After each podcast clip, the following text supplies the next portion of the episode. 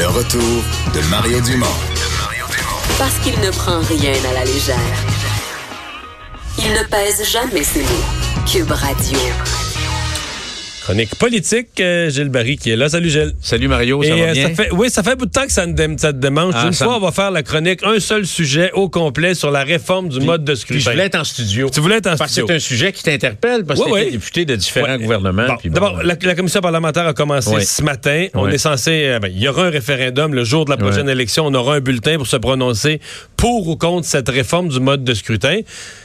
Tu vois Ben, ça comment, toi? ben, moi, ce que je vois là-dedans, c'est euh, d'abord, c'est la perte véritable, si on, on s'en va vers une proportionnelle, euh, du pouvoir des francophones du Québec sur leur Assemblée nationale. Première des choses. ça, c'est l'argument un peu de le, le- le politologue Christian Dufour. a Ah, beaucoup. Tout est d'accord avec lui? Ah, moi, je suis d'accord avec tout son livre. Je vais le relire. Je l'ai lu une fois, puis j'invite les gens à le lire parce que c'est bien documenté. Et d'ailleurs, Dufault, Mario, vu que tu m'ouvres la porte, a dit probablement la phrase la plus importante qui a été dite dans le débat. Tu sais, on a eu deux référendums de fil qu'on a perdus, là. Puis c'est probablement notre Assemblée nationale qui nous a permis de, qui nous a empêché que la société ou le peuple québécois se défasse. Et euh, je reviens sur la question du pouvoir des francophones, qui sont, bon, peuple fondateur. Euh, c'est eux qui font et défont les gouvernements depuis tout le temps. C'est francophones. Si t'as pas le vote des francophones au Québec, là, tu te ramasses pas, euh, tu te ramasses pas au pouvoir. Alors, le projet, il menace quoi? Ben, Bocoté, un matin, avait un article intéressant dans, euh, le Journal de Montréal. On est encore très fragile, on est vulnérable, puis encore plus depuis l'échec référendaire de 80 l'échec référendaire de 95 est pire depuis le repatriement de la Constitution de 1982. Alors, on sait que avec la charte, on introduit le gouvernement des juges. Il faut comprendre qu'on vit de plus en plus dans un environnement de plus en plus mondialisé. Donc, il peut toujours avoir des coups de jarnac qui viennent du reste du Canada, de notre voisin américain, euh, de la mondialisation. Alors, l'instrument de protection pour nous au Québec, c'est l'Assemblée nationale. Alors, je reviens sur... euh, Mais les, les tenants de ça te Ouais, diront, on aura une Assemblée nationale encore mais- meilleure, elle sera encore plus représentative Ouais, de la réalité de ce que pense la population. Allons voir, là, moi, là, ça fait 18 ans là, que je, je, je, je voyage dans les pays latino-américains. Les proportionnels, c'est un désastre, tant qu'à moi. Et je vais revenir sur... C'est un désastre parce que, ça, parce que c'est- ça forme peu de gouvernement majoritaire. Ben non, c'est des gouvernements minoritaires tout le temps. Les gens s'entendent pas. Puis c'est les partis qui prennent le contrôle de l'Assemblée nationale parce qu'ils sont toujours en train de traficoter. Je te donne ci, tu me donnes ça. Puis dans le fond, on est plus dans l'intérêt du parti que dans l'intérêt du citoyen. Alors, qu'est-ce que ça va amener? C'est une société beaucoup plus fragmentée, en ghetto, fracturée, divisée, isolée et la perte de vue de l'intérêt collectif qui est super important pour le seul peuple, la majorité francophone, dans les Amériques. Alors, qu'est-ce qu'il y a, tant qu'à moi, dans cette réforme du, euh, du, euh, du mode de scrutin? Il y a deux choses.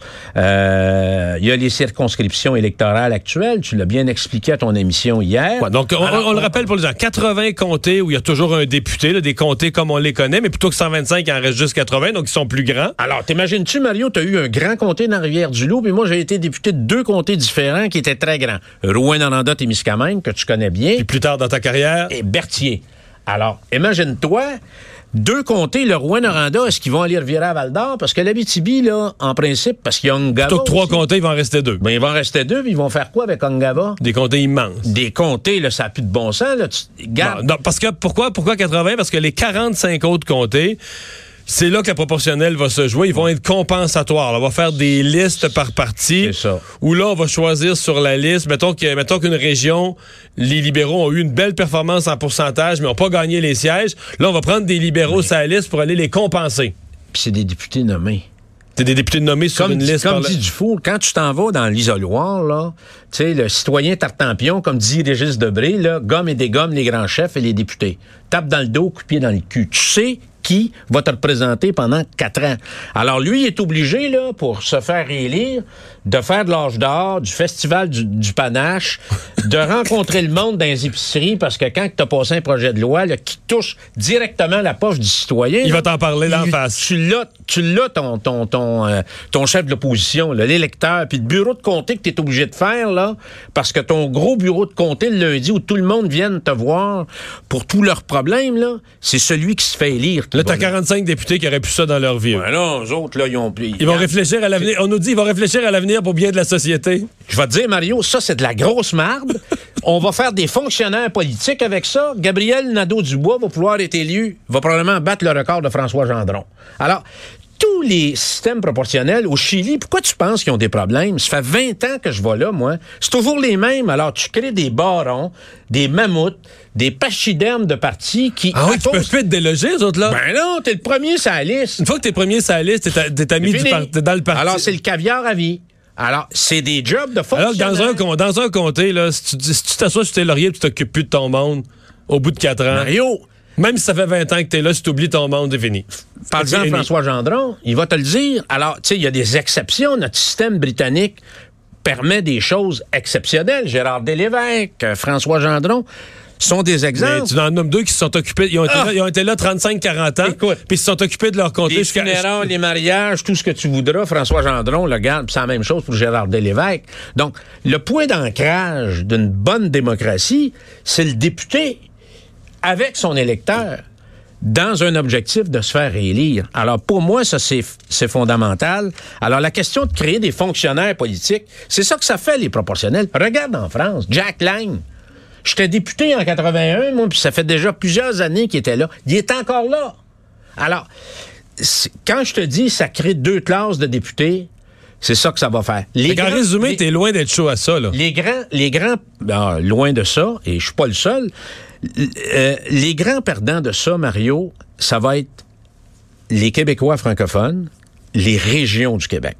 Le grand gagnant, c'est Montréal, parce que là, Mais ça- Montréal disent qu'ils chialent, les autres, tu sais, disent qu'ils Ouais, perdent mais- trois sièges, là. Ben oui, regarde, euh, Manon Massé a fait une révolution quand- quasiment pendant un an parce qu'on a voulu redécouper un peu son comté. Imagine-toi là, ce que ça va être. Mais encore une fois, Mario, moi, je pense qu'on a une bonne carte électorale. Au Québec, il y a des ajustements à un certain mo- moment donné. Mais le système britannique, là, notre système, là, il est bon.